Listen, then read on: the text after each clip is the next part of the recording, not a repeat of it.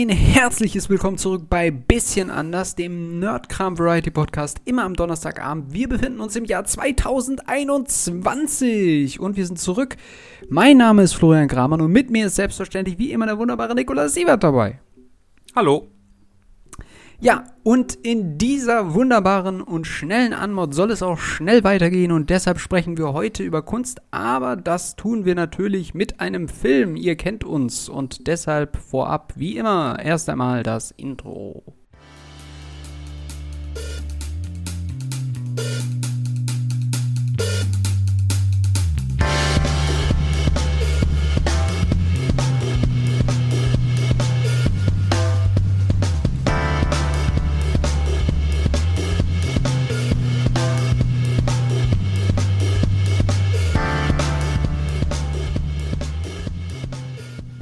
Ja, Alright. das ist schon mal gut. Ich habe mir jetzt endlich mal einen äh, Jahresvorsatz gemacht. Du hast mich ja neulich mal darauf angesprochen, machst du dir Jahresvorsätze? Und dann musste ich ja wirklich sagen, für 2020 hatte ich keinen einzigen Vorsatz. Dieses Jahr habe ich einen. Und zwar, dir nicht mehr so oft ins Wort zu fallen. Oh, da, da wirst du dir Mühe geben müssen. Ja, das ist ja das Problem. Deswegen geht es ja schon gut los. Gleich beim ersten Wort. Ähm, ja, sind wir übereinander gestolpert. Na gut, also ich versuche mich äh, mehr zurückzuhalten und dir nicht mehr sofort, äh, nicht mehr so viel ins Wort zu fallen. Und ich versuche nicht so viel Blödsinn zu labern. Ach, dein Blödsinn ist, den kann ich euch ertragen, das ist gar kein Problem. Ich habe aber, bevor wir mit unserem eigentlichen Thema beginnen, einen Appell äh, beziehungsweise einen Aufruf an all unsere Zuhörer. Nämlich äh, weiß ich, dass viele von euch immer erst so ein bisschen reinhören, um klar zu sagen, hm, gefällt mir die Folge, sprechen die über was, was mich interessiert und dann äh, schalten welche wieder ab. Was ja völlig legitim ist, weil man ja nicht jede Folge hört. Aber ich möchte an dieser Stelle direkt aufrufen dazu, uns gerne, gerne, gerne auch Themen auf Instagram und Facebook zu schreiben in den Kommentaren zu unseren bisherigen Folgen. Gerne darunter irgendwo hinschreiben. Falls ihr irgendwas habt, worüber wir reden sollen, dann können wir das auch gerne mal mit aufnehmen. Weißt du was? Ich. Da habe ich absolut nichts dagegen. das ist doch schon mal gut. das unterstütze ich sogar. Der erste Kommentar kriegt einen Keks und einen Shoutout. ja, auf jeden Fall. Mehr kann ich mir nicht leisten. Beim Keks müssen wir vielleicht noch verhandeln. Mm. Okay, ja, an dieser Stelle sei direkt erwähnt, dass ihr uns, wie gesagt, auf der bisschen andere, äh, bisschen anders Instagram-Seite findet. Der Podcast. Ein bisschen anders der Podcast. Genau. Und dasselbe für Facebook. Auch nochmal. Und da findet ihr auch alle Folgen, die bisher erschienen sind. Das sind 49 an der Zahl, alle im letzten Jahr. Dieses hier ist die erste Folge im neuen Jahr und ich freue mich wirklich sehr, dass wir wieder miteinander quatschen.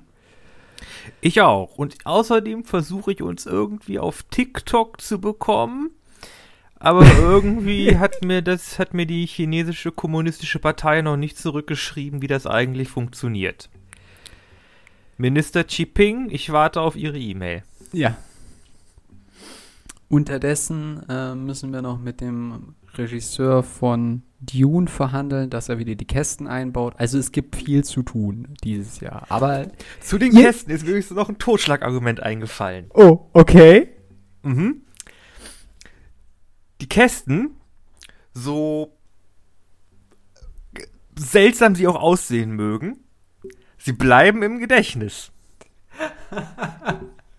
ja, gut.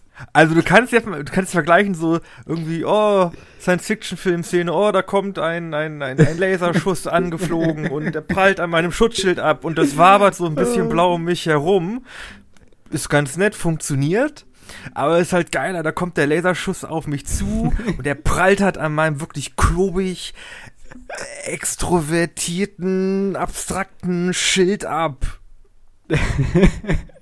Also ich gebe zu, das ist schon ein stichhaltiges Argument.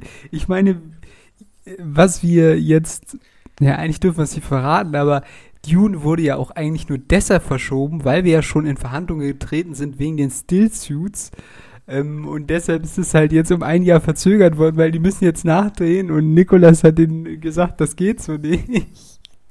Denise, das war, Denise, ich weiß, du machst gute Arbeit, aber das war wirklich scheiße. ja, genau. Das geht besser. Das geht besser. Ja, dementsprechend ähm, gibt es einiges zu tun in diesem Jahr. Es kommen sicherlich äh, auf jeden Fall noch ein paar Mythenfolgen. Weiter geht's da auf jeden Fall mit den Wikingern. Das hatten wir euch ja auch schon Oh, versprochen. yeah.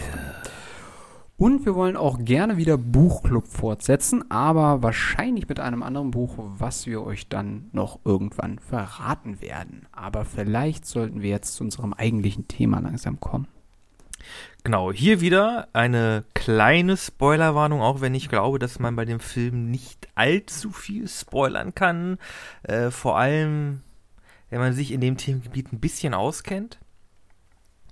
Äh, wir reden heute über den Film 2008 erschienen, Werk ohne Autor, im Englischen Never Look Away, ein Spielfilm von Florian Henkel von Donnersmarck. Den habe ich mir extra rausgeschrieben, weil das so ein langes Ding ist. Stimmt. Echt kompliziert. In den Hauptrollen Tom Schilling, Paula Bär, Sebastian Koch, Saskia Rosendahl. Ja, und auf die werden wir gleich wahrscheinlich noch sehr, sehr, sehr ausführlich zu sprechen kommen. Und ich musste ja sagen, ich wusste erst nicht genau, worum es in dem Film geht.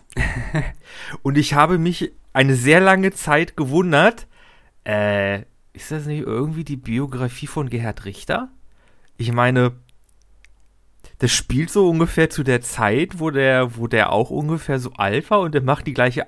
Also, die Arbeiten sehen jetzt wirklich sehr ähnlich aus. Also, ähm, okay. Ich war mir immer nicht sicher, ob dieser Film wirklich eine Biografie-Verfilmung ist, die ganze Zeit. Nicht wirklich. Nee, ist nicht, so, ne? Das ist irgendein, irgendein fiktiver Künstler, oder?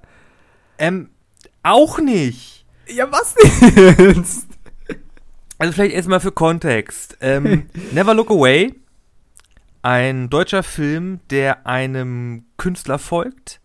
Äh, Karl, oh Gott, sein Nachname. Warte, ähm, äh, nee, gar nicht. Kurt, ne? Kurt Nicht Barnard. Karl?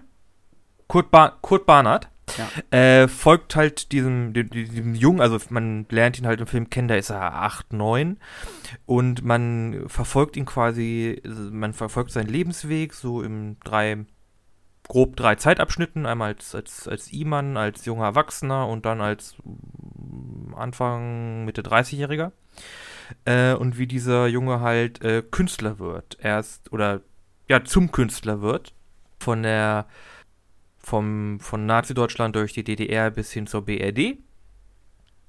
Und man folgt halt ihm, seiner Liebe, seiner Kunst und allem, was um ihn herum passiert, in einer relativ ruhigen, wenn auch sehr dramatischen Erzählung, die sich sehr viel rausnimmt oder versucht sehr viel, ähm, sehr viel zu behandeln, vieles davon schafft, vieles davon, habe ich das Gefühl, geht äh, voll in die Hose. Hm. Und ja, also tolle, tolle Besetzung. Also der, der Schwiegervater ist ja wirklich ein, ein absolutes Ekel, äh, gespielt von Sebastian Koch. Es ist auch, oh, das ist so ein Typ, den, den liebt man es zu hassen. Ja, ja. Professor Karl Seeband spielt er. Ähm, Boah. ja, ja, also. Ja, also. äh, Ähm, du hast es eigentlich schon relativ gut zusammengefasst. Ich würde eine kleine Ergänzung einfügen. Man hat am Anfang, und das ist eigentlich das Interessante, was du auch schon ein bisschen angedeutet hattest, da ist man ja noch nicht komplett nur bei ihm, sondern da hat man noch ein paar mehr Cuts, auch auf seine Familie und seinen Hintergrund und auch ähm, so ein bisschen, was es mit seiner, da war ich mir immer nicht so sicher, Cousine, glaube ich, zu tun hat. Und ähm, Also, genau, er ist und ihr äh, d- Neff ist, nee, er ist ihr Neffe. ist doch also die ist Tante von ihr gewesen? Tan- die Tante, also die Tochter der Schwester seiner Mutter. Müsste doch die Tante sein. Ja. Ja, ja. Oder nee, doch, ist das, nee, nee, warte, doch eine Nee. Cousine. Doch, ja, doch, ich glaube, das ist eine Cousine. Also die, die, die Eltern Ein waren etwas entferntes Familienmitglied. ja, das, das wird nicht so ganz klar. Also man ist sowieso am Anfang ist man ein bisschen verwirrt. Also fragt sich so, hä, was passiert jetzt hier? Warum ist sie so? Was ist hier los? ja, Also, der, der Film müssen wir da ein bisschen halt Kontext liefern. Ansonsten ist das vielleicht bisschen zu Kon ja, ein bisschen. Kontext, genau. Also, wir fangen halt an in der Ausstellung und wir bekommen, kennen halt, lernen halt diese junge Frau und diesen kleinen Iman kennen, die halt in der, in der Kunstausstellung sind, die übrigens, also die Führung ist ja toll und die Titel auch. Wir haben ja irgendwie Wahnsinn des Künstlers, die, die Dekadenz der freien Kunst. Mm, Äh, und dann aber, was, was haben wir? Wir haben halt die ganzen geilen modernen Künstler hängen. Wir haben da Kandinsky, äh, Ja. wir haben da Modriat. ja. Leute, was ist da los? Und ihr erzählt mir, dass das hier irgendwie die, die, die, äh, die- dass das da hier die Entartung vom Herrn ist. Mann, Leute, mit den Nazis oder was nicht gestimmt. Mm, Äh, Ja. Lernen die beiden halt kennen. Äh, und wir lernen halt auch dadurch quasi schon sehr viel über die, die Kunst halt in, in, oder die Wahrnehmung von Kunst in der Zeit da. Das ist nämlich so ein Ding, der, der Film ist halt wirklich, der bezieht sich sehr auf Kunst. ja, definitiv. Punkt. Deswegen Äh, äh, ja. könnt ihr den auch angucken, obwohl wir jetzt darüber reden. Ihr könnt auch eu- euch unsere Folge anhören, weil es ist einfach auch ein sehr bildwirksamer Film. Also sehr, wir können hier nicht viel spoilern, weil es einfach, äh, weil der wirkt halt einfach. Der, der, der, der, Ja. der, der strahlt aus, der hat eine eigene Bedeutung und da, das macht das, glaube ich, ein bisschen stärker. Entschuldigung, ich, jetzt habe ich dich ja schon wieder unterbrochen. Tut mir leid. Ja, bitte, kein Problem. Stimmt, würde ich, würde ich so unterschreiben. Kann man wirklich schwer, schwer spoilen. Und ja, man lernt halt die beiden kennen, halt diesen kleinen Jungen und seine Tante, Cousine, wie sie halt, ja, in dieser Kunstausstellung sind. Äh, wir lernen etwas über Kunst und äh, wir kriegen dann eine Szene, wie seine Tante dann äh, nachts so vor ganz vielen Bussen steht, Cousine, äh, und die halt alle hupen und sie halt in diesem Ton aufgeht. Ja, Und- sie hebt dann die Hände und, und ja, weiß ich auch Genau, nicht. Also, wie so, wie das so ein Dirigent vorm Orchester.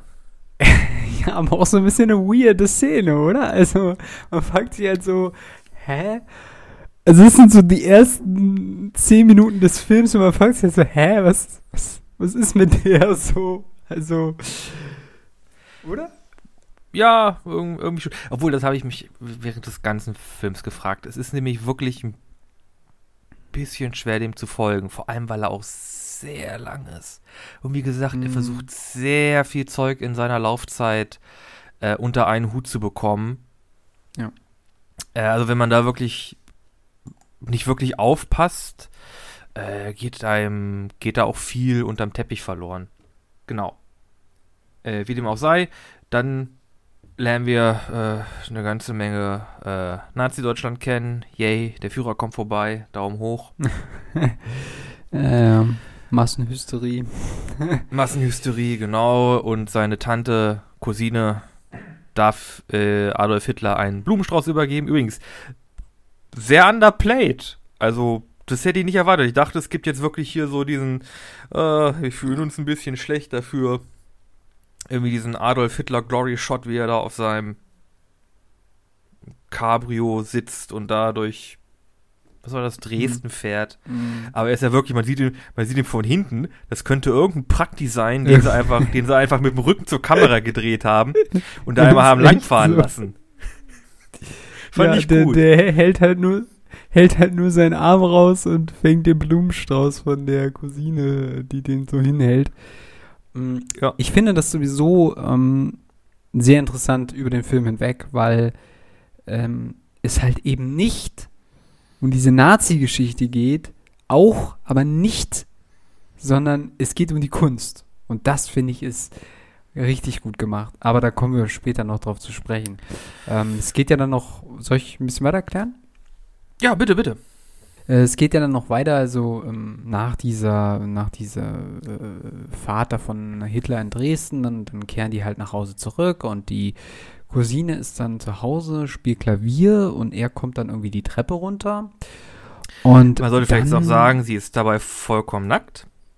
Ja, das ist schon mal etwas merkwürdig.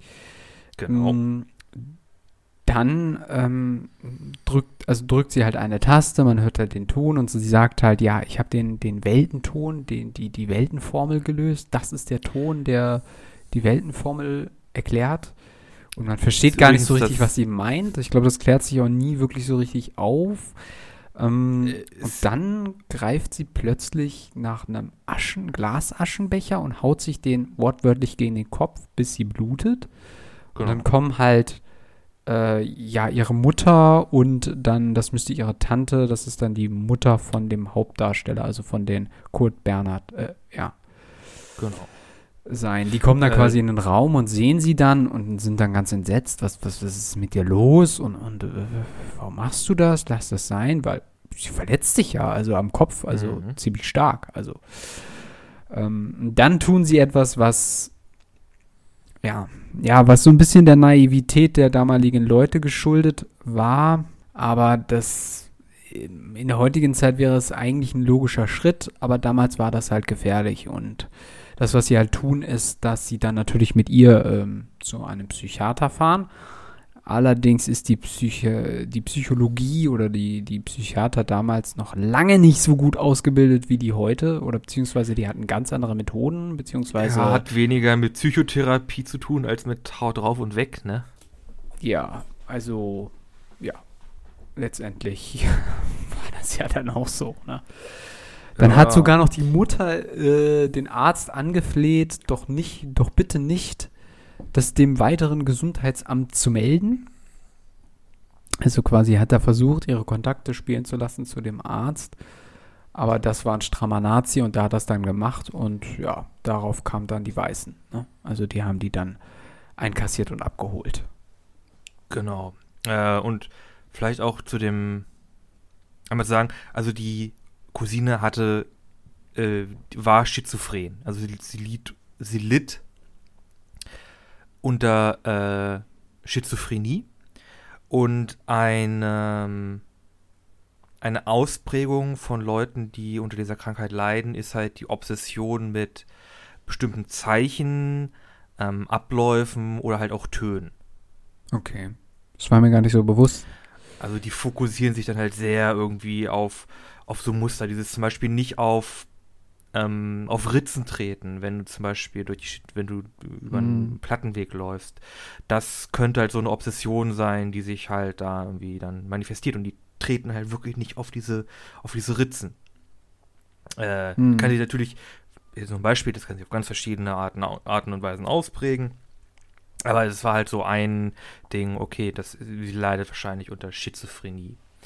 Und ja, genau, sie wird dann quasi in Behandlung gesteckt und wie es damals üblich war, natürlich gleich sterilisiert, weil das äh, kann man ja nicht, die, die können ja nicht zulassen, dass die sich vermehren. Oh Gott, ist das alles widerlich.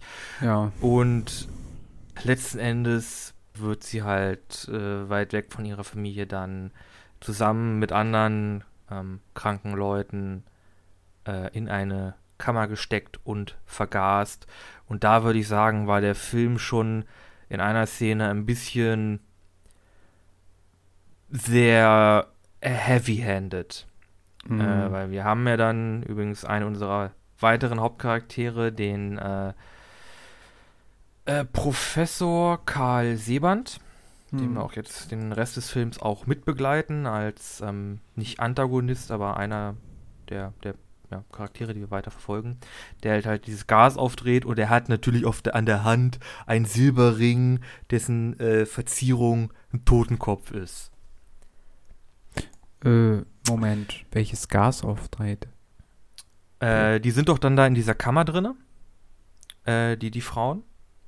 Ja, aber da ist er, äh, da, da ist er doch gar nicht da. Doch, das, das war der auch, oder?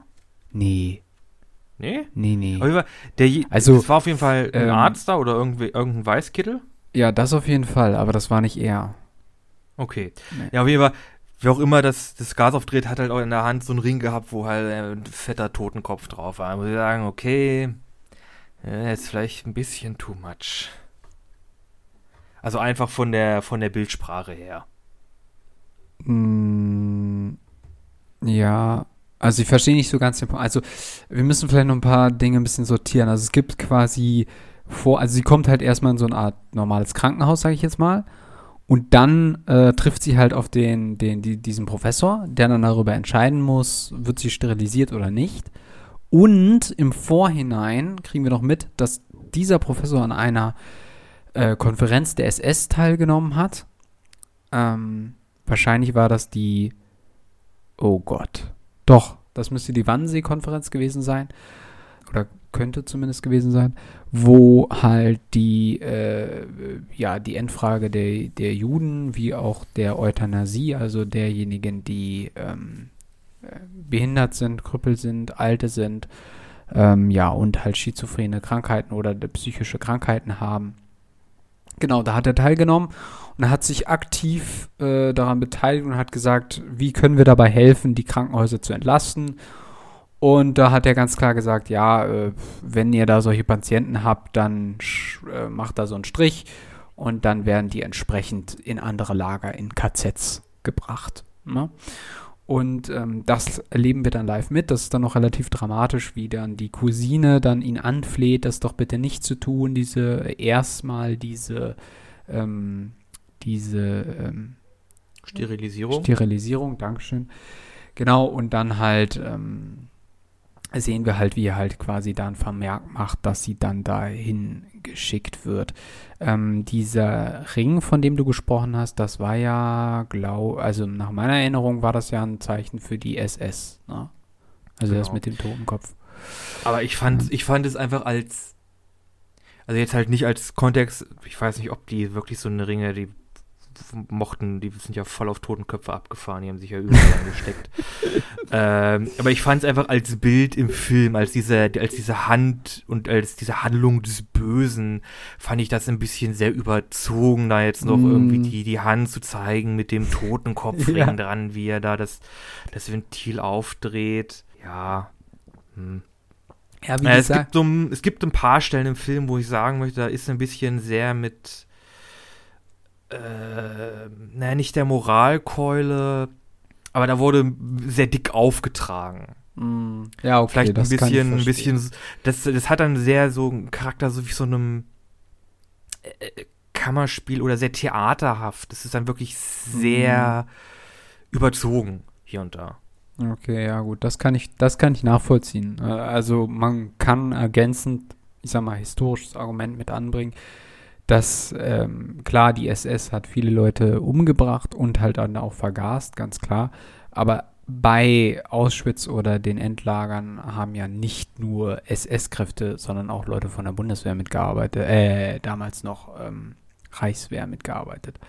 Also von daher muss das jetzt nicht ein SS-Mann gewesen sein, aber ja, aber das ist mir gar nicht so aufgefallen, ehrlich gesagt. Ähm, mir eher dieses Bild, dass sie dann halt in diese Duschräume steigen, von denen sie halt dachten, ja, sie ist halt eine ganz stinknormale Dusche. Aber ist oh, halt gab ja so. auch diese furchtbare Szene, wo sie da halt äh, sich aussehen, da reingehen und da sagt ja die eine noch der, der Krankenschwester, ich mag dich. Ach ja, stimmt. Ja eiskalt zurück, ich dich auch. Naja. Äh, es ist ja, läuft es einem eiskalt den Rücken runter. Ach, wird einem übel. Naja. Ja, das ist ganz schön heftig. Allerdings, und das ist ja so ein bisschen das, was ich so ein bisschen an diesem ersten Part, ja, da folgt man halt noch nicht so stark diesem Hauptcharakter. Da springt man mit der Handlung noch ein bisschen mehr. Na, da ja. werden die einzelnen Charaktere ja. eingeführt und es gibt halt quasi ein prägendes Ereignis in seiner Kindheit, in seiner Jugend und das ist halt das, dass er seine Cousine sieht, wie sie von diesen weißen Männern halt dann abgeholt wird und in so einen Krankenwagen und weg und dann nie wieder gesehen. Ah, und das es ist, halt auch so, dass sich dieser brennt sich in seinen Kopf ein. Entschuldigung. Dieser erste Teil erzählerisch fokussiert sich auch noch, wie gesagt, gar nicht auf ihn, sondern halt auf diesen äh, Karl Seeband. Mhm. Das ist sein, das ist, das ist äh, sein Akt. Da wird er vorgestellt. Da wird dem, dem Zuschauer erklärt, wer er ist. Ja. Definitiv. Ja, auf jeden Fall. Ja, ja. Ja, und, und dann, unseren, unseren Protagonisten kriegen wir jetzt in den nächsten Teilen kennen. Aber ja, bitte. Ja, dann ähm, kriegen wir ja quasi auch so ein bisschen einen Zeitraffer. Ne? Also der Hauptprotagonist hat insofern Glück, dass er noch zu jung ist, als dass er in den Krieg geschickt werden kann. Das heißt, er erlebt die Kriegsjahre zu Hause in einem Dorf am Rand von Dresden, soweit ich das verstanden habe. Mhm. Ja, sieht dann halt noch Tiefflieger, die letzten Kriegsjahre, die dann halt ziemlich verheerend sind für Deutschland. Ähm, Da gibt es übrigens eine Szene, über die muss ich schon mal sprechen. okay. Und das war eine Szene, wo ich bei dem Film wirklich laut auflachen musste. Und mich auch für ein bisschen, für, für gut eine Minute nicht einbekommen habe. Okay. Und das war wahrscheinlich einfach vom Film nicht gewollt, aber das war halt wirklich so ein Ding, da waren die Special-Effekte, die hätten einfach mehr Zeit gebraucht. ähm, Dresden wird halt bombardiert Ja. von Fliegern und es gibt eine Szene, wo ein Haus bombardiert wird und ein Mädchen wacht da in ihrem Zimmer auf. Und ja, äh, stimmt. es fällt schon brennendes Geröll von dem Becken und äh, von der Decke und ihr, ihr Bett steht in Flammen und ihre Mutter kommt rein. Und da wird die Mutter von einem brennenden Balken niedergeschlagen und das war wirklich der Moment, wo ich laut loslachen musste, weil man wirklich, man konnte sehen, wo dann die, die, die Schauspielerin quasi dieses 3D-Modell wurde und dann kam der Balken einfach so, so, so, so schnell runter, hat sie platt gedrückt und auch das Feuer im Raum sah sehr, es sah halt einfach nicht realistisch aus und ich musste einfach Das so ging auch alles so loslachen. schnell, ne? Und ich, Es brannte so alles so richtig als, schnell. als der verdammte Balken die, die CGI-Mutter oh Gott, erwischt hat und die einfach so plump platt auf dem Boden war und das ganze CGI-Feuer umher, oh Gott. Ehrlich gesagt war Ich das weiß, auch so eine das- Szene, die war, Das so war ein bisschen das ist eine hochdramatische Szene, aber sie sah halt wirklich, die sah halt wirklich nicht so geil aus und dadurch fand ich die so komisch. Oh Gott. Entschuldigung. Ja, die war, die war auch im Grunde genommen, war die ja nicht so wirklich nötig auch, ne? Also hätte man sich. Ja, es sollte, halt- es sollte halt, es sollte halt dir diesen Horror zeigen, dass da jetzt unschuldige Leute da in Dresden Mm. in diesem Bombardement sterben, halt eine, eine Mutter und ihre Tochter gehen da in Flammen unter. Lustig aus. Oh Gott. Ja gut, da wurde dann am falschen Also Ende des Budgets gespart. Ja, da ist wahrscheinlich die, die Zeit ausgegangen oder die, die Szene wurde irgendwie nicht richtig geplant, aber äh, es sieht halt in der Umsetzung eher, So. eher lustig aus. Ja gut. Aber machen, wir, machen wir schnell weiter. ja, bitte. Ähm, ja, ähm, dann, also im Vorhinein war es halt immer so, dass wir quasi den kleinen Jungen, also wirklich einen anderen Darsteller natürlich auch gesehen haben, Mhm. den Hauptprotagonisten gespielt haben. Und dann kommt auch endlich ähm, äh, Tom, nee, Till, oh Gott, Tom. Tom Schilling. Tom Entschuldigung. Tom Schilling. Und ähm, er ist ja dann erstmal, also man sieht halt das zerstörte Dresden, also ja, äh, die, die zerstörten Gebäude und er ist dann in einer Plakatfabrik und ähm, ja, in der Ostzone halt, ne? Also das heißt, das ist ja alles noch von den Russen besetzt und es geht um den Kommunismus und für die Arbeiterschaft und da müssen dann Plakate gemacht werden und für die Arbeiterschaft wird das und das gemacht und bla und Kommunistischer, Re kommunistischer Realismus. ja, Anderes. dazu kommen wir auch gleich. Ja, er zeichnet dann neben der Arbeit äh, tolle Bilder, allerdings alle sehr traurig, aber der Chef von diesem Plakatunternehmen, der sieht das halt und sagt, komm, du musst auf eine Universität, das kann doch wohl nicht sein hier. Du musst dir hier für das Volk, musst dir äh, für, für die für die Genossen musst du hier ordentlich was ähm, produzieren, irgendwie was Schönes zeichnen und so weiter. Na gut, Ich muss okay. übrigens aus Erfahrung sagen, ich finde es gut, dass er da auch einen Totenschädel skizziert. Weil der, der Totenschädel, das ist so ein Ding unter äh, Künstlern, Zeichnern, Illustratoren. Das ist einfach. Das hat halt Kraft, weil es erstens äh, sehr markant ist. ne, Es sieht halt markant aus. Hm. Man kann damit viel machen und äh, man kann da vor allem gut dran üben. Also das ist, es Okay. gibt wahrscheinlich kein äh, kein Illustrator, kein Künstler, kein Maler, der nicht einfach, der schon Studien von von Totenschädeln oder Köpfen äh, gemacht hat. Das ist, äh, fand ich, fand ich ganz nett. Ja, ja, man sieht ja, glaube ich, auch noch so ein paar verzerrte schwarze Gestalten, die dann so schreien und also, oder wo man zumindest den Eindruck hat, dass sie schreien. Ähm, ja, genau. Dementsprechend, er kommt dann äh, zu einer Universität, ich glaube nach Leipzig, oder? Oder wohin kam er? Oh mein Äh, Gott. nee, Düsseldorf, Düsseldorf war erst später. Nee, nee, das war erst später. Oh Gott. Äh, ich glaube, es ist Leipzig. Ja, doch, weil die, die, der, das Aktmodell, das sie da verarschen, das spricht so, äh, Genosse, Genosse, ah ja, stimmt. sind hier, sind hier in Leipzig? Leipzig? Leipzig, Leipzig. Le Leipzig? Leipzig? Oh Gott. Bitte hatet uns nicht Sachsen-Anhalt und Sachsen. Aber er ist dann an einer, an einer Kunsthochschule und er lernt natürlich sozialistischen Realismus. Das heißt, er, er malt Arbeiter und Volkshelden in heroischen Positionen und natürlich dann da dazu noch die, die, die Väter des Kommunismus. ja, genau. Stalin, äh, Engels und Lenin oder so ähnlich. ja, nee. Doch, äh, nee. Karl Marx natürlich. Ähm, Genau. Genau, das passiert da. Es gibt da, und jetzt möchte ich auf etwas zu sprechen kommen, was du quasi schon einmal angesprochen hast, aber was sich quasi so dreimal auszeichnet. Ähm, es gibt da auch wieder eine Szene, wo er dem Professor zuhört, der quasi so in einem Auditorium äh, erklärt, was denn jetzt nun der sozialistische Realismus ist. Und der macht er dann, dann erklärt er an Picasso, ja, hier seine ersten Zeichnungen, die haben die Leiden des Arbeiters gezeigt. Da war er noch solidarisch mit dem Wir. Noch äh, dem Volk Genau, hat er.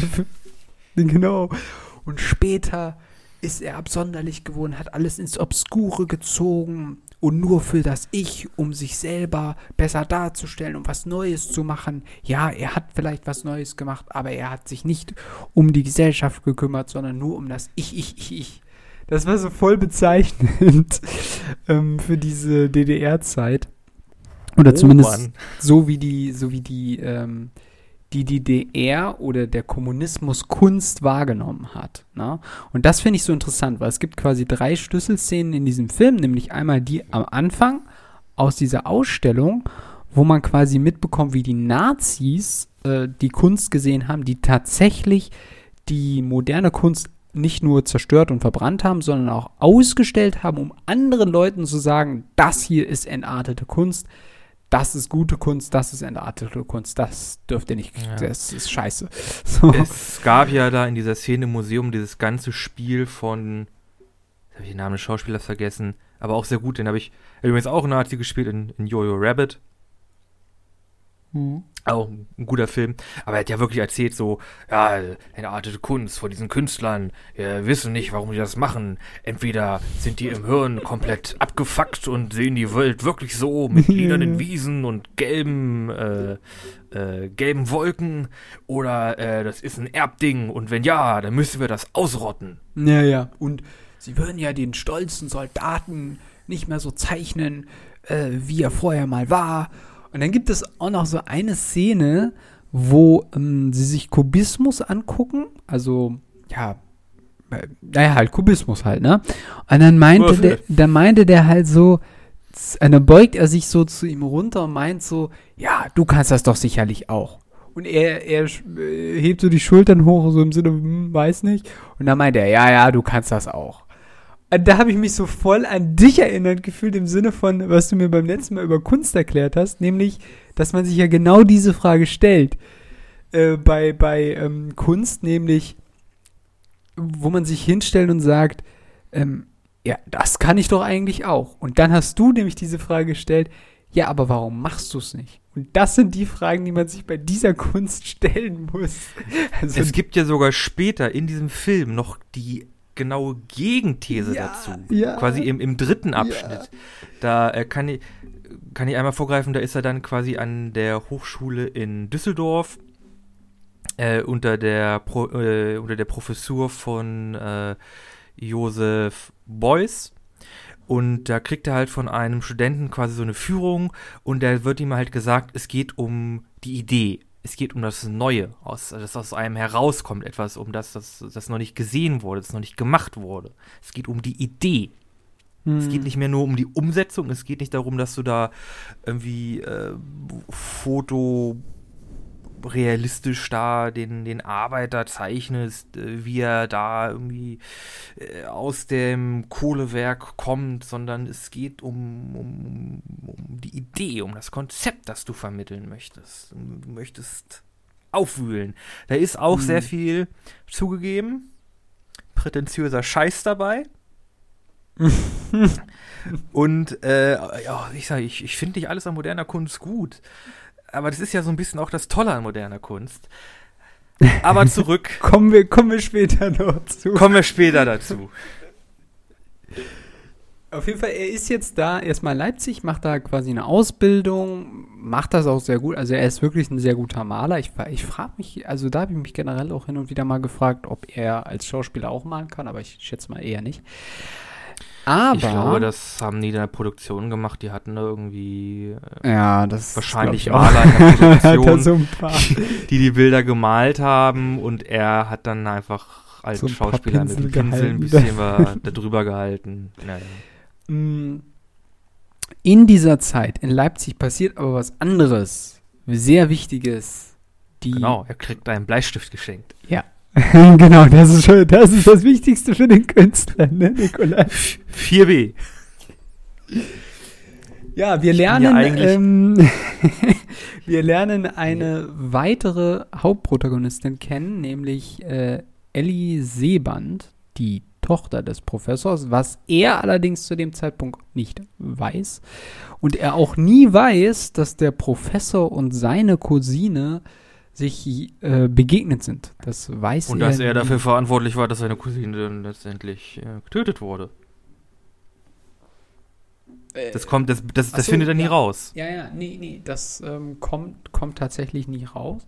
Genau. Was ich positiv finde, aber da kommen wir am Ende noch zu. Aber erstmal zu der Ellie, die er ja beim Stifte verschenken kennenlernt. Ja, die scheint Sticke zu haben. Ja gut, Vater ist Professor. Äh, erstaunlicherweise hat sich äh, trotz der Nazi-Vergangenheit der ähm, Professor Karl Seeband seine Ja, Stellung er hat erhalten sich- können. Ne? Er hat sich sehr gut mit den Nazis äh, nicht mit den Nazis, mit den Russen gestellt, indem er irgendwie einem der Generäle. Ah, wahrscheinlich so ein, ja, ja, bestimmt irgendwie. War, war schon, mu- hatte schon Einfluss. Mhm. Äh, quasi, der, ähm, er hat ihm halt geholfen, oder er hat seiner Frau geholfen, halt ein Kind auf die Welt zu bekommen, das halt im, im äh, Mutterleib quer lag. Ja. ja. Und Genau, damit, damit- dadurch hat er sich dann quasi aus sein, seinen Kopf aus der Schlinge gezogen. Genau. Und äh, Kurt lernt dann halt Ellie kennen an der Hochschule für Kunst und dann machen sie einen kleinen Spaziergang und äh, ja, lernen sich halt besser kennen. Ähm, und dann geht das eigentlich relativ schnell, auch so ein bisschen dem Film geschuldet. Ich denke mal, da sollte es dann auch, ich sag mal, dann ein bisschen flotter vorangehen. Ähm, Nämlich, dass sie irgendwie da ein Anwesen haben in der Nähe und ihre Eltern sind nicht immer da. Und dann kommt, ja, gut, kommt halt eins. Ich muss ja mal anderen, ne? das geht halt wirklich sehr schnell. Die Typen, die beiden sind halt echt super horny. Also das ist ja schlimmer als bei denen kein Nickeln.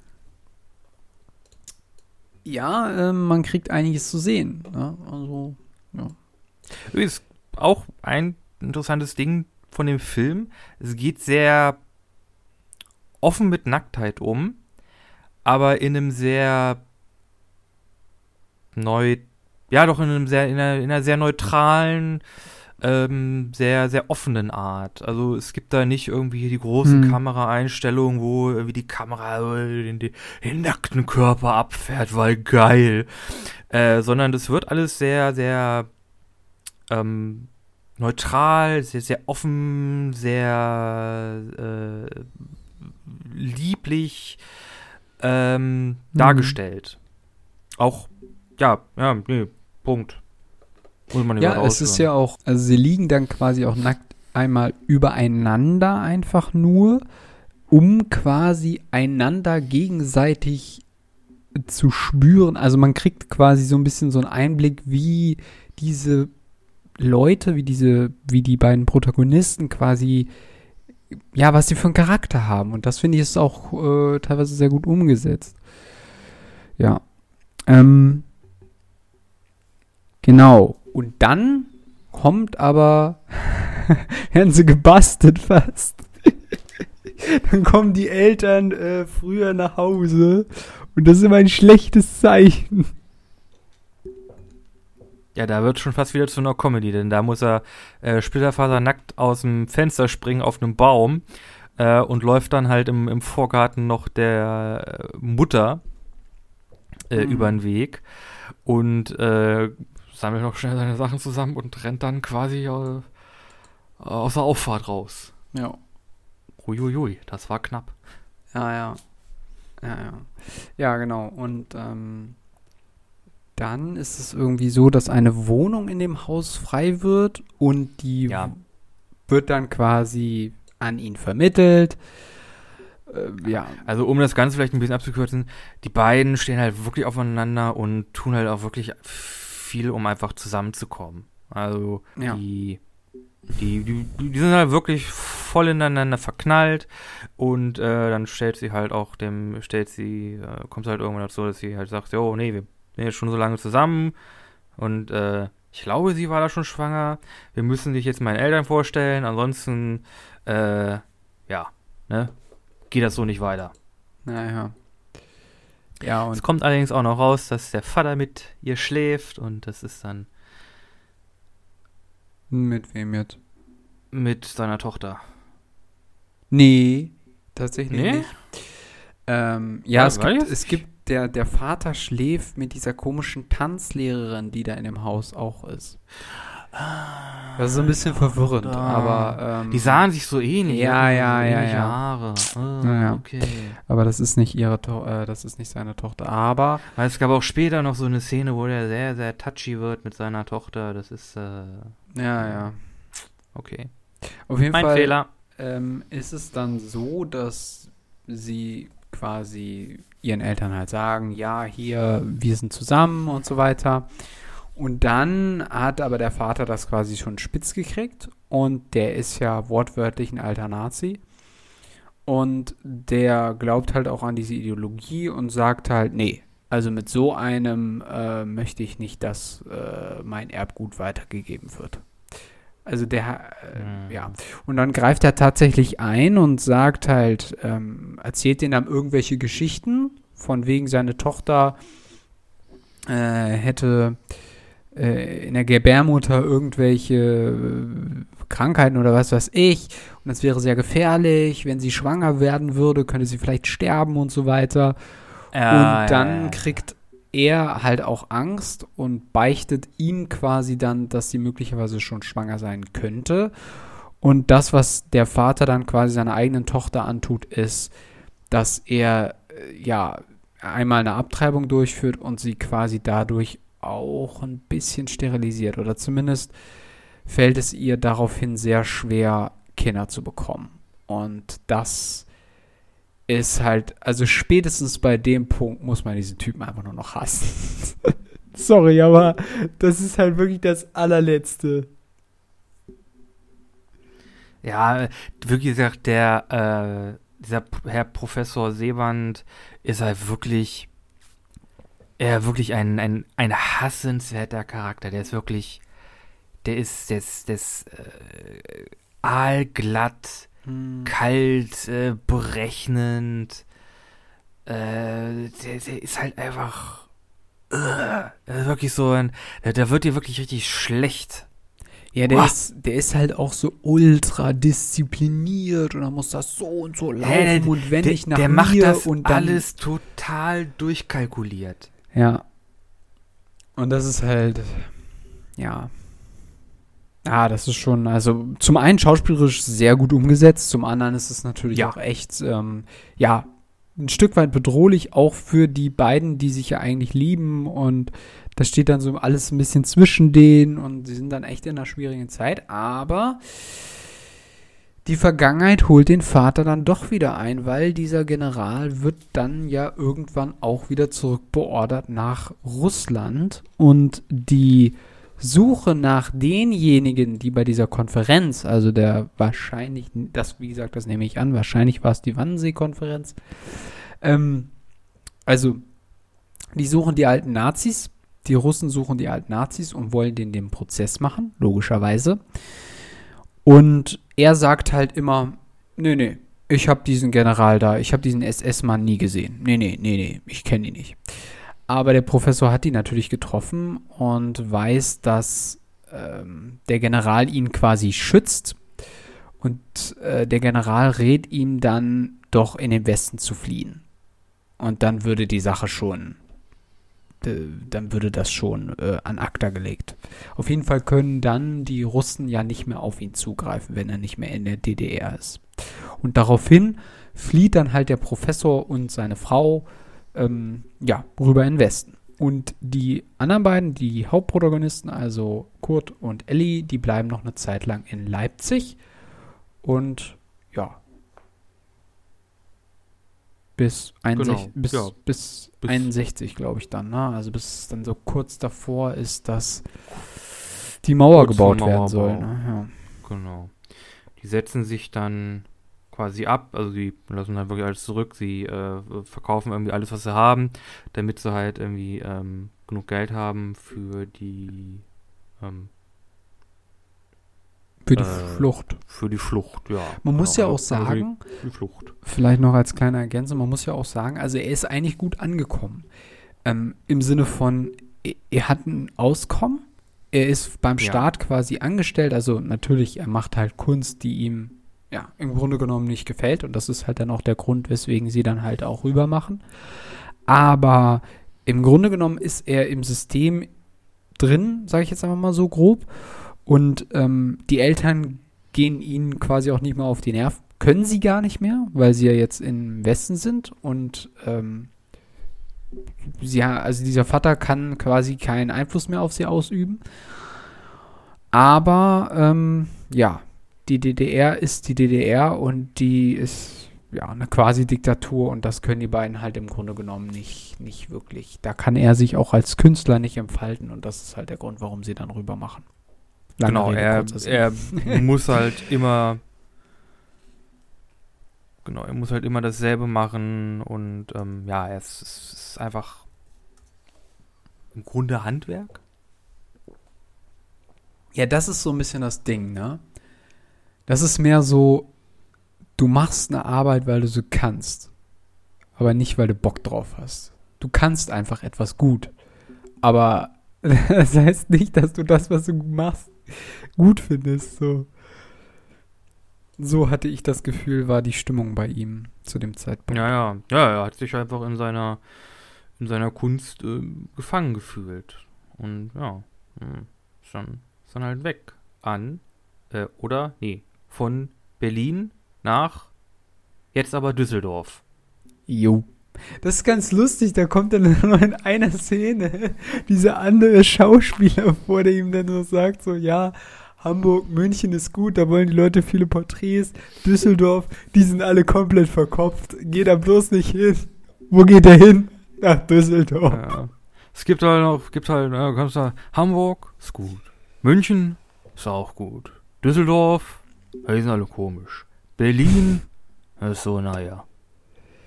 Ja, genau. Stimmt. Ja. Aber ja, Nico, genau. Düsseldorf.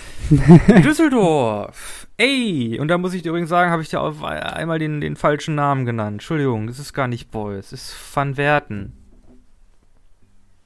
Hm? Äh, egal, kommen wir gleich zu. Er ist in Düsseldorf. Und was wird in Düsseldorf gemacht?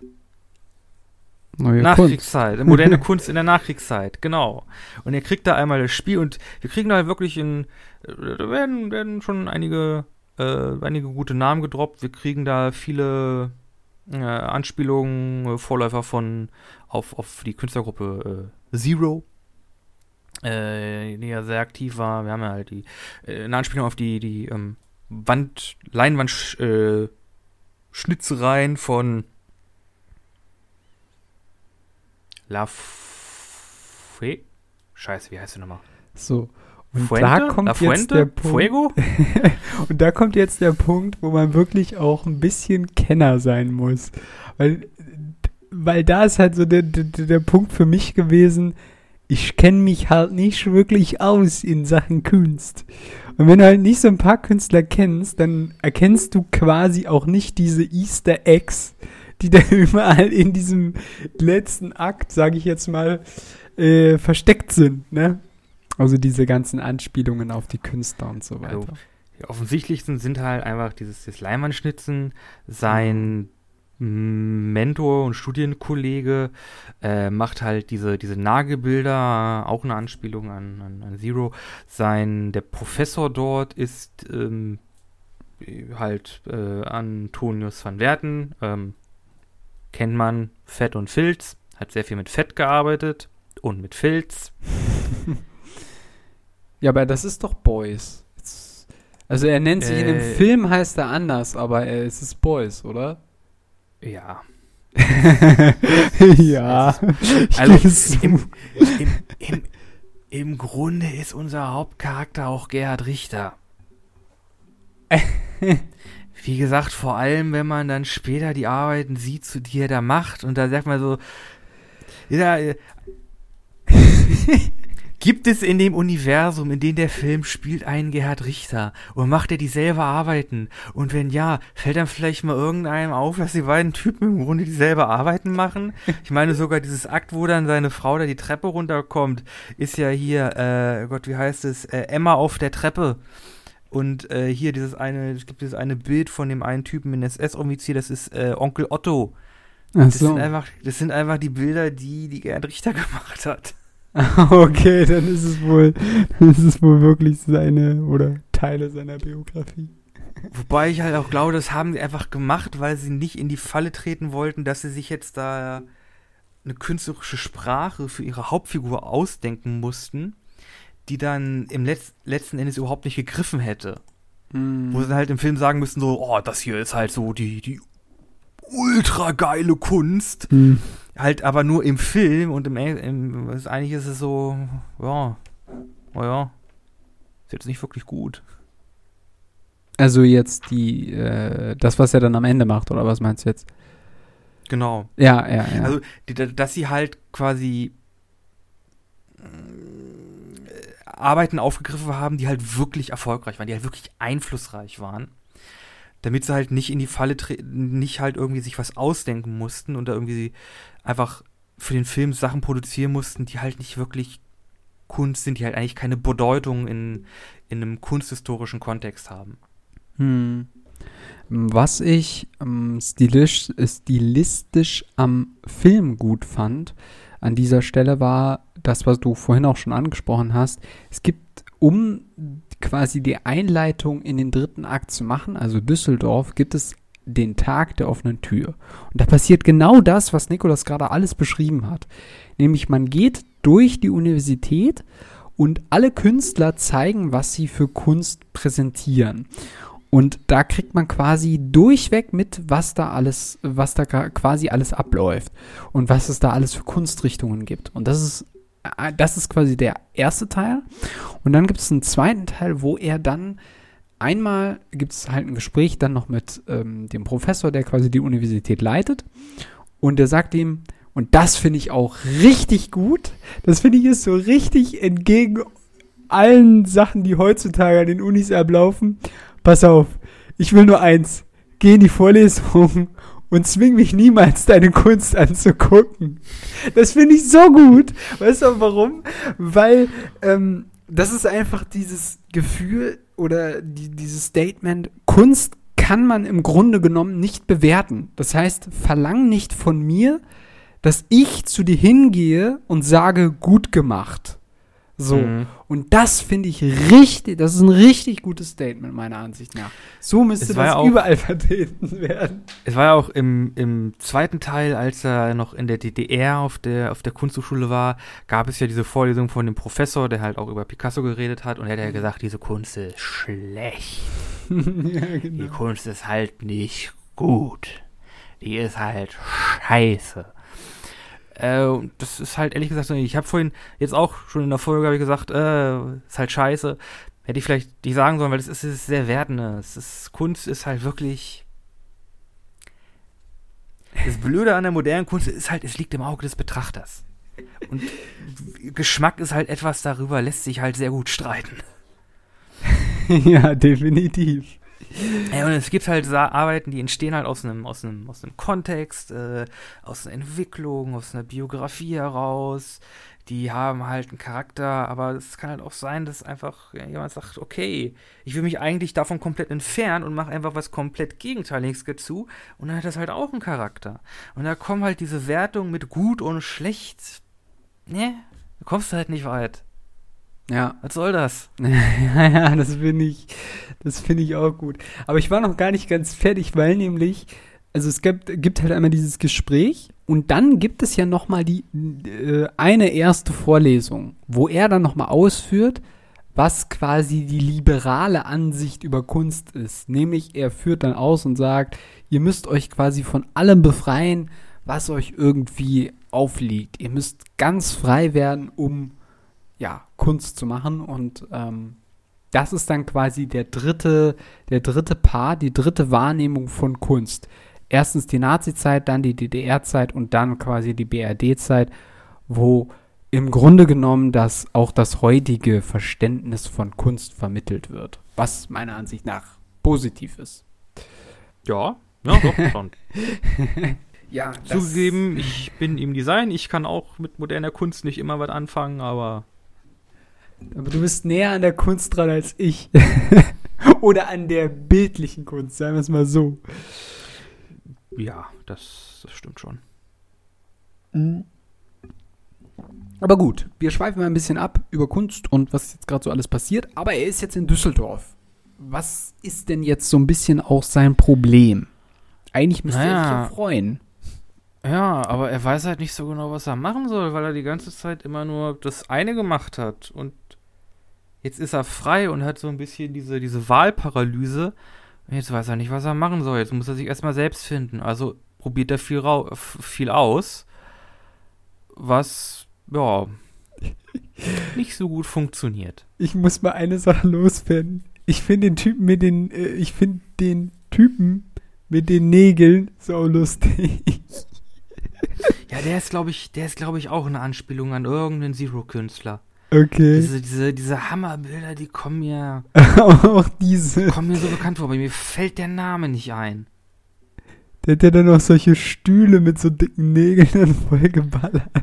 Ja, ja, ja, nee, der, der, der hat ganz viel einfach mit diesen so, so abstrakte, äh, im Grunde 3D-Bilder gemacht. Die hat er dann halt aufgestellt und dann durch die Höhe der verschiedenen Nägel entstehen halt Verdichtungen und so. Äh, übrigens, es werden auch hier, äh, wie, äh, Itten, äh, wird, äh, nicht Itten. Itten? Eve Klein. Okay. Äh, wird übrigens nochmal genamedroppt, der hat ja dieses, dieses, dieses, äh, Klein, nee, äh, wie heißt das? Eve? Nein, scheiße. Wie hieß der nochmal? Er ist blau gemacht. Blau. In Blauton. Ach ja, so, so, dieses Blau. So ein Aquamarin. Stimmt. Also ist, gesagt, wenn, man sich au, wenn man sich ein bisschen mit, mit Kunden auskennt, dann gibt es da eine ganze Menge Easter Eggs, die einem ein kleines Lächeln auf dem auf Lippen, auf, auf, auf bringen. ja, Der ja. Typ ist übrigens auch daran gestorben, dass er sein, sein Blau mit so einem Lack angerührt ge, ge, ge, äh, hat und das mit seinen bloßen Armen gemacht hat und hat er Krebs bekommen oder so. Oh, okay. Äh. Mhm. Ja, das ist auch so lustig, weil das ähm, quasi vom Hauptprotagonisten, der vom Kurt, der sein Atelier ist quasi direkt angeschlossen an das andere Atelier und man sieht den immer nur so nebenbei. Aber das ist schon so eine so eine gute, das, das ist einfach gut gemacht so. Weißt du, du musst den nicht großartig zeigen, aber man kriegt immer so ein bisschen mit, was der so gerade treibt. Und das finde ich ist, das ist schon nicht schlecht gemacht. Aber vielleicht ist das auch ein Punkt, wo du im Nachhinein dann gesagt hast, aber da kommst du wahrscheinlich noch zu, ah, da wollte der Film ein bisschen viel und hat es dann vielleicht doch nicht geschafft. Aber, naja. Auf jeden Fall, Kurt befindet sich in einer Selbstfindungsphase, beziehungsweise er weiß nicht so recht. Er ist auch ein bisschen eingeschüchtert, glaube ich, von dem, was er da so in Düsseldorf jetzt gesehen hat. Äh, Er denkt, er muss sich irgendwie neu erfinden, er muss irgendwie äh, was anderes machen, weil irgendwie Malerei ist quasi schon tot oder wird zumindest so argumentiert, auch von seinem äh, neuen Kommilitonen da. Und ja, er ist, Das so ein ist- bisschen. Das ist ja. so ein Punkt, der hat bei mir sehr, äh, ein bisschen so einen wunden Nerv getroffen. okay, inwiefern? Äh, ich muss mir halt auch immer anhören, klassisches Design ist tot. Äh, Leute, die das Handwerk des Design, das Handwerk des Designs beherrschen, werden nicht mehr gebraucht. Wir brauchen nur noch Leute, die, Idee, die Ideen entwickeln. Alles andere macht der Computer. Heutzutage braucht man keine Illustratoren mehr. Haha. Äh. Wer sagt das denn? Ach, das ist einfach so. Naja, es ist halt so, die, die Technik entwickelt sich halt immer weiter. Wir haben jetzt so Programme wie Photoshop, InDesign, ähm, Affinity, die ganzen Dinger. Hm. Äh, Werkzeuge, die man noch richtig lernen muss. Aber es gibt ja mittlerweile Strömungen, vor allem aus dem Webdesign, die das alles extrem einfach machen. Und äh, auch Werkzeuge ein, an die Hand geben, an die Hand geben, die extrem mächtig sind, dass jemand auch, dass jemand, der halt keine Ahnung von, also großartig keine Ahnung von Programmierung hat, einfach äh, Webdesign auf einem Niveau machen kann, das äh, ja halt äh, auf dem auf dem aktuellen Markt mithalten kann. Hm. Okay. das heißt, dieses, dieses wirklich, dieses, dieses Handwerkliche, das wird, das fällt immer, immer weiter ab. Okay. Es geht halt immer mehr darum, Ideen zu entwickeln. Und äh, ja, wie gesagt, es gibt halt Sachen, die kommen und gehen. Also ich muss ja sagen, ich würde nicht sagen, jemand braucht irgendwie Illustratoren und, und Grafiker nicht mehr. Also irgendwann gibt es den Zeitpunkt, wo du mal ein PNG nicht irgendwo im Netz für irgendwie einen lauen Groschen eine Lizenz bekommen kannst und dann bist du froh, wenn du jemanden hast, der Grafiken erstellen kann und illustrieren kann. Und dann werde ich lachen. Ich werde mich auf einem Stuhl über dich stellen und ich werde dich auslachen. Das passiert ja quasi schon ständig, ne? Also, dass ähm, auch weiterhin Aufträge an Ill- Illustratoren vergeben werden ähm, für neue Sachen. Würde ich jetzt mal so Ja. sagen. Ich würde auch, ich würde auch nicht sagen, dass das wirklich ausstirbt. Es, es verändert sich einfach. Mm, ja. Genauso wie damals, wie halt in dem Film halt eine Malerei ist tot. Nee, ist sie eben nicht, aber sie muss sich halt verändern. Der, dieser, dieser Mhm. äh, sozialistische Realismus, der ist halt tot. Den, den, den, den wollen die Leute halt nicht mehr sehen. Und das, das merkt er ja dann auch im Laufe des Filmes und er verändert quasi seine, seine, äh, seine Malerei und macht halt was Neues draus. ja. Punkt. Punkt. Malerei immer noch Medium. Geil.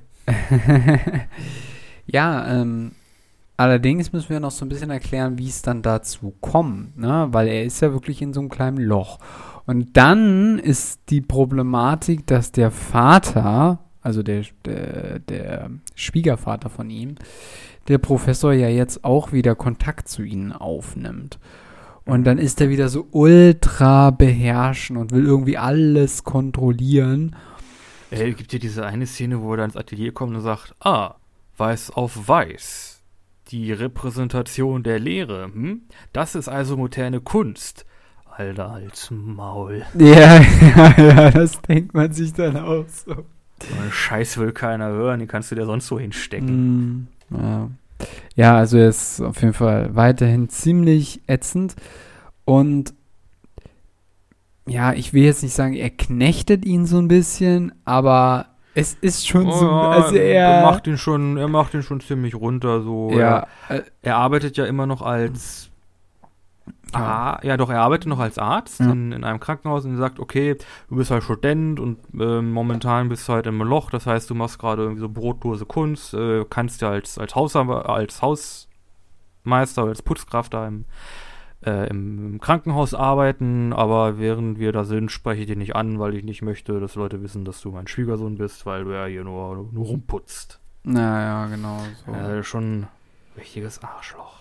Ja, und dann steht halt immer noch ein bisschen diese Sache zwischen äh, ihm und Ellie, dass er quasi, also dass, ja, dass sie halt keine Kinder bekommen und ähm, sie sich das ja schon wünschen ähm, und das halt dann halt nicht klappt und sie da auch so ein bisschen verzweifelt sind. Ellie arbeitet in der Zwischenzeit in so einer Näherei, also sie hat ja auch in Leipzig Nähen, glaube ich, gelernt oder ich bin mir da nicht so ganz sicher, das, das wird auch nie so richtig großartig erklärt. Äh, ja, Ähm, doch, nee, sie war da im, im, in der, im Modedesign, Textildesign. Ah, so, so war das. Wie auch ja. immer das damals hieß. Ja, genau. Also sie können sich dann halt auch ähm, dadurch, dass halt Kurt jetzt keine großartige Anstellung hat und noch an der Universität ist, können sie sich jetzt in Anführungszeichen nur so eine kleine Dachwohnung leisten. Dementsprechend, also sie haben nach der DDR schon so einen kleinen Abstieg. Äh, ich würde nicht Erlebt, sagen, sag ich jetzt mal. Dachwohnung, also dafür zahlst du heute, also heute kannst du das als, als, als Student, der nur als Putzkraft äh, arbeitet, nicht leisten. Nee. Also, das ist schon ganz schön groß und hat eine Toilette und eine Tür und ein Fenster. ja gut, aber das Wohl- Dach war ja nicht mal isoliert. Da war ja quasi direkt die Ziegel. So. Ja, gut, damals war halt gar nichts isoliert. Ja, aber so rein, voll, aber so rein, rein vom, von der Fläche war das schon nicht schlecht. Ja, gut. Wie man es nimmt. Aber auf jeden Fall, ähm, dann kommt es zu einer Szene, wo dann der, der Schwiegervater ihn zum Essen einlädt und sagt, ja, pass auf, hier, kannst du nicht mal was für mich übernehmen, wir brauchen mal neue Passfotos, wir wollen nach Italien reisen, ich, ich brauche einen neuen Pass. Fahr doch, fahr doch mal nach bezahl dich auch Bonn. dafür. Genau, ich, ja, ich zahle dich auch dafür.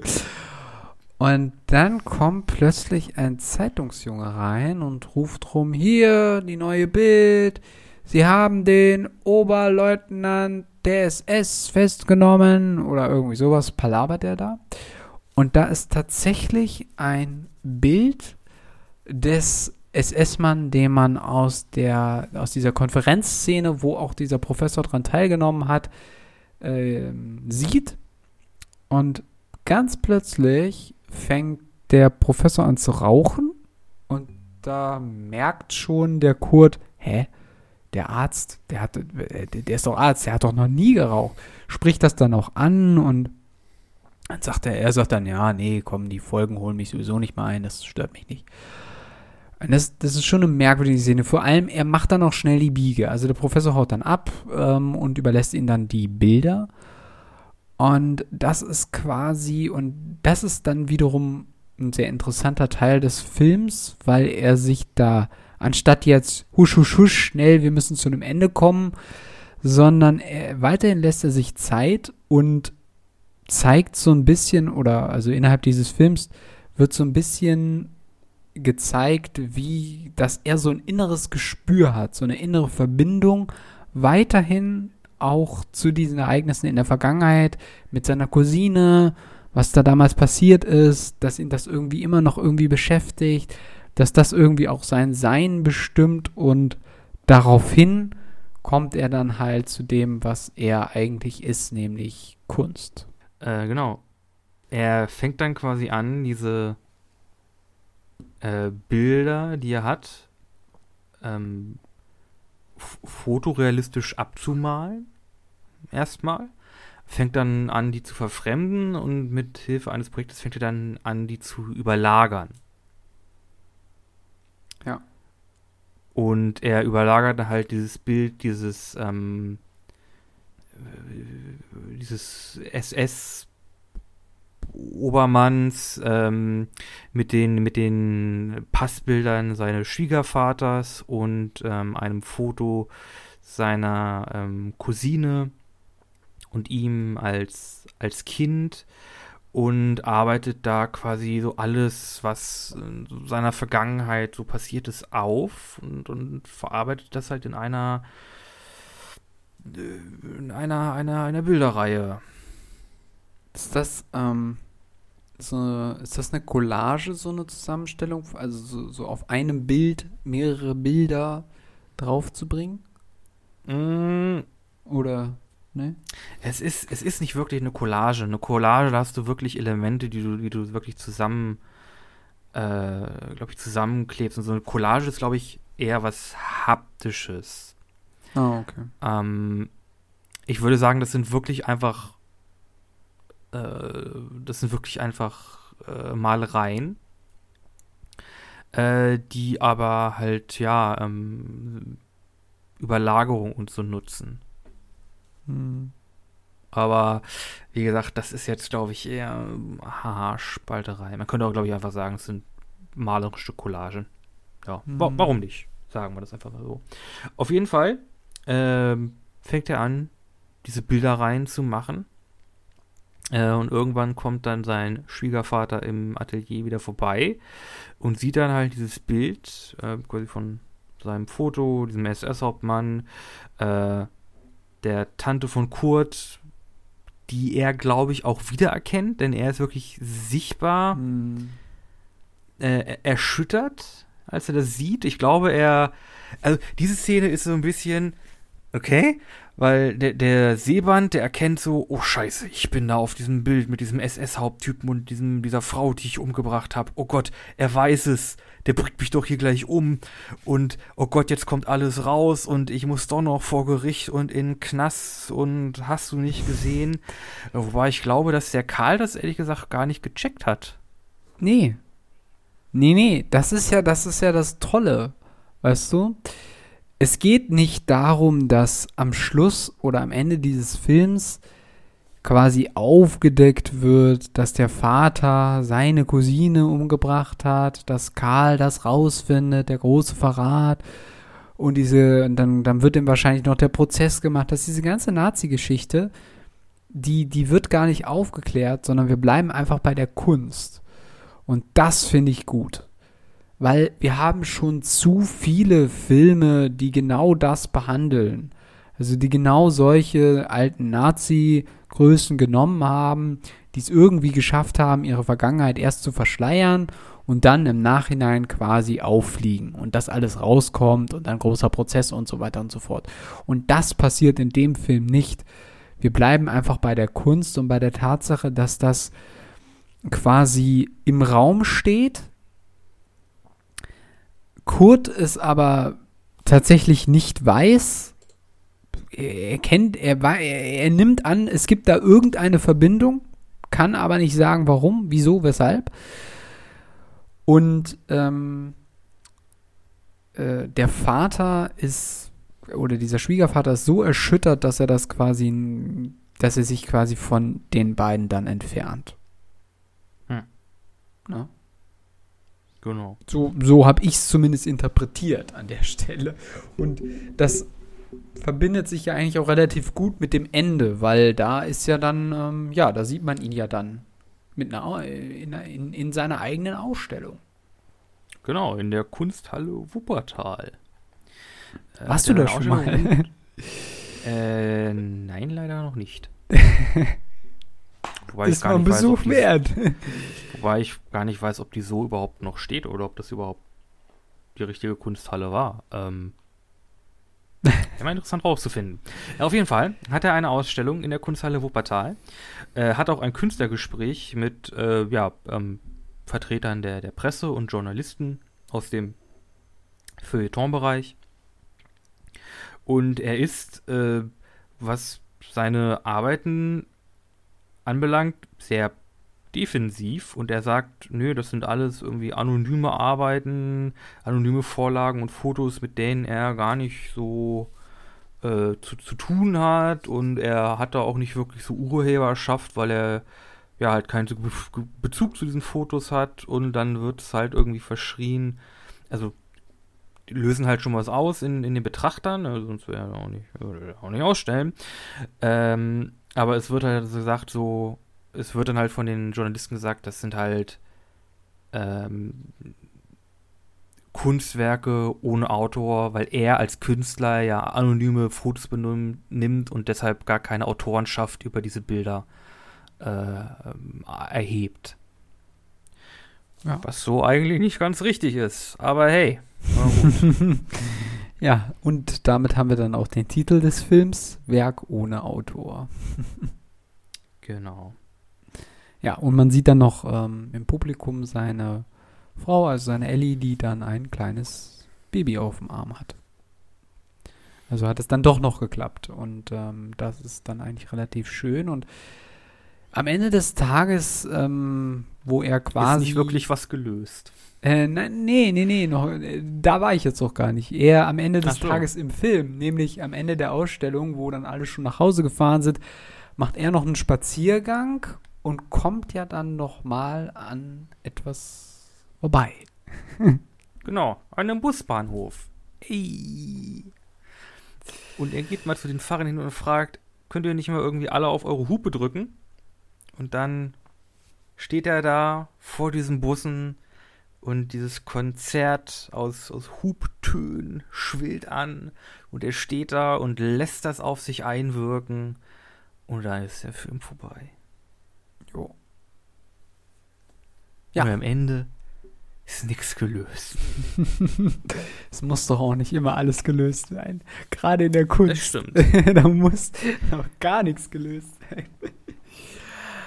ja, Fazit, Fazit, Fazit würde ich sagen. Nikolas, wie fandst du den Film? Ich hatte, ich hatte ihn dir ja vorgeschlagen. Ich hatte ihn jetzt die Tage, über die Feiertage gesehen. Äh, Im Fernsehen lief der da. Äh, war sehr lang. Das muss man an dieser Stelle noch äh, erwähnen.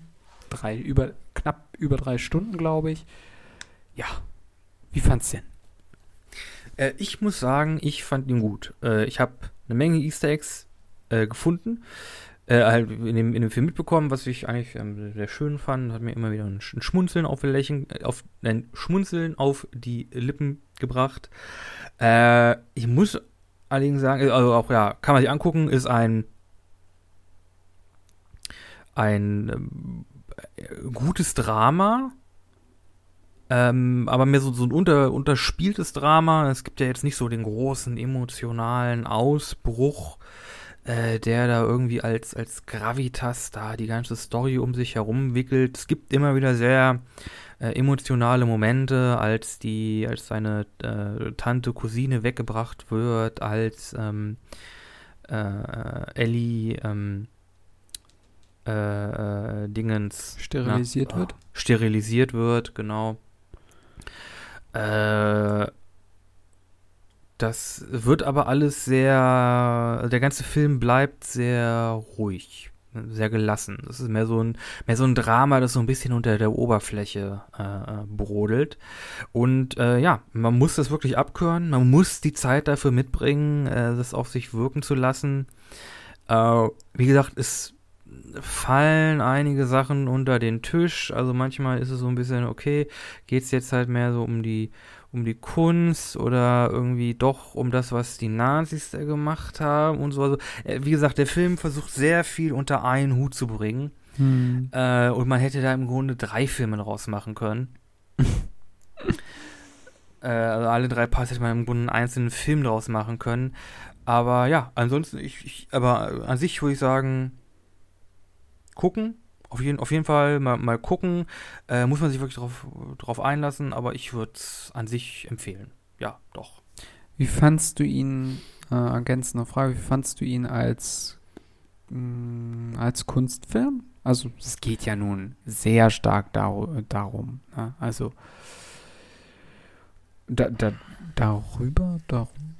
Du weißt, was ich Darum, meine. ja. ähm, es ist, glaube ich, wirklich mehr ein Drama als ein Film über Kunst. Hm. Einer der besseren Filme, der Drama und halt auch ein bisschen was über Kunst erzählen möchte. Also einer der besseren Filme in, in dem Bereich. Es gibt da einige, die sind auch sehr, sehr grottig. Äh, aber wenn man wirklich was über, über Kunst erfahren möchte, dann schaut euch eine gute Doku an. Oder, oder geht mal in eine Ausstellung, wenn die offen sind. Es gibt auch viele Museen, die haben jetzt Online-Ausstellungen. Oder wenn äh, eure hiesige Kunsthochschule mal wieder Tag der offenen Tür hat, geht da mal vorbei. Die Leute freuen sich. Und wenn ihr noch gut über Kunst reden wollt, hört in unsere Best-of-Folge oder in unsere geile Bilder-Folge. Da haut Nico noch ein paar Tipps raus. Adjektive. ja, genau. Nee, Substantive. Äh, Substantive, genau. Ähm, ja. Ich persönlich fand den Film auch sehr, sehr schön eigentlich. Ähm, das war mal wieder was anderes äh, zum, zum üblichen ähm, Fernsehprogramm. Äh, ich habe, wie gesagt, nicht diese Kunsterfahrung, die du hast, würde ich jetzt noch mal äh, behaupten. Ich bin da weniger bewandert. Fand das aber auch irgendwie toll, wie der dieses Fett da in die Ecke geklatscht hat. Und Fettecke. Fett, Fett Ja, und Filz. das war so- Fett und Filz. ja, genau. Das ist da, das ist halt alles, was er, das, ist halt das, was er bis auf die Essenz kannte. Und er hat Das Liebe verstanden, weil er Fett und Filz verstanden hat. Das finde ich, äh, das finde ich total, das fand ich auch, war so, das ist auch so ein, ich, ich mache mir dann immer so ultra viele Gedanken dabei. Ähm, das ist so richtig toll, weil das so ein, so ein Gespür hat von etwas, einem Inneren, einem Sein, was jeden Menschen ausmacht. Und äh, da wollte der Film auch ein bisschen quasi darauf hinweisen. Und das versuchen halt quasi Künstler mit ihrer Kunst irgendwie hervorzubringen oder zu zeigen. Ja? Und das fand ich toll, dass er das so, ähm, ähm, also dass, dass der Film versucht hat, da so ein bisschen das, das zu zeigen, sage ich jetzt einfach mal. Kann man sich darüber streiten, wie gut oder schlecht er das hinbekommen hat. Ich glaube, das ist sowas, ja, auch fast Philosophisches zu vermitteln, ist immer ein bisschen schwierig. Aber ich fand das toll. Ich fand sowieso generell den dritten Akt des Films, wenn man das jetzt mal so einteilen will, fand ich sehr, sehr gut. Ähm, hat, mir, äh, hat mich auch sehr inspiriert. Ähm, die anderen Teile fand ich halt so historisch ganz interessant. Also vor allem diese Mhm. Wahrnehmung über Kunst, ähm, wie diese unterschiedlichen Ideologien ähm, mit absurder oder moderner Kunst umgegangen sind, äh, wie die das klassifiziert haben und wie sie es ja letztendlich auch schlecht geredet haben. Ne? Das fand ich ganz interessant. Da ist der Film so ein bisschen aufklärerisch unterwegs. Ähm, genau. Ja. Also mir hat es gefallen. Im Übrigen, ähm, ah, uns fehlt echt die Zeit. Äh, Tom Schilling, super Schauspieler, habe ich auch schon aus ein paar anderen Rollen kennengelernt. Auch hier wieder meiner Ansicht nach sehr gut gemacht. Äh, wie fandst du ihn? Vielleicht noch ein Wort dazu. Die KKG, die Goldfische, Brecht, aha. Kunst des Liebens, die Frau in Gold. Kenne ich alles nicht. äh, wie Ey, fand ich nee? Who am I war er doch dabei. Ja? er hat da den Hauptcharakter gespielt. Oh. Ja, habe ich nicht wiedererkannt. Okay. Meine Güte, was ein, ein wandelbarer Schauspieler. Meine Güte, meine Güte, meine Güte. Äh, nein, nein. äh, ja, äh, nein, ich äh, fand seine schauspielerische, schauspielerische Leistung gut. Äh, wobei ich sagen muss, er war doch hier und da ein bisschen sehr passiv, sehr ruhig. Okay. Also manchmal hatte ich das Gefühl, er ist halt Ja, wirklich einfach jemand, dem, dem Sachen passieren, ohne dass er wirklich drauf reagiert. Aber ähm, Hm. Hm. Na gut, wir sind lange über der Zeit, kommen wir zu einem Ende. Es gibt noch ähm, Oh auf shit, die, auf die Instagram-Seiten und so weiter haben wir schon am Anfang darauf hingewiesen. Aber wir noch machen es noch auf mal. unsere- bisschen anders. Der Podcast auf Instagram und auf Facebook. Geht drauf, klatscht auf Abonnieren oder Folgen oder was auch immer. Äh, neuer Shit jeden Donnerstag. Genau, 19 Uhr. Auch alles auf Encore. Da laden wir das immer hoch. Und auf allen anderen Podcast-Plattformen. Es sei anzumerken, dass wir eine neue Playlist erstellen auf Spotify. Bisschen anders. äh, 2021 werde ich die wahrscheinlich nennen. Da werden wir wie letztes Jahr jeweils zu jeder Folge von uns äh, einen Song hinzufügen, beziehungsweise ich ein und Nico ein. Und äh, ja, was hast du denn, Nico? Ich habe dieses Mal absolut wieder nicht zum Thema passend äh, Three Inches of Blood äh, Destroy the Orcs, weil, naja, die Orks einfach kaputt gemacht gehören. Okay. Ich habe Wake Me Up von Avicii. Der ist mittlerweile auch tot, oder? Er ist, ja, er ist leider tot. Ähm, Wake Me Up when it's all over. Ich hoffe, äh, ja, dass das bald der Fall sein wird. Ganz egal, wir hören uns nächste Woche Donnerstag wieder und sind für diese Woche dann doch endlich raus. Ich stürme jetzt den Bundestag. Wir sind raus.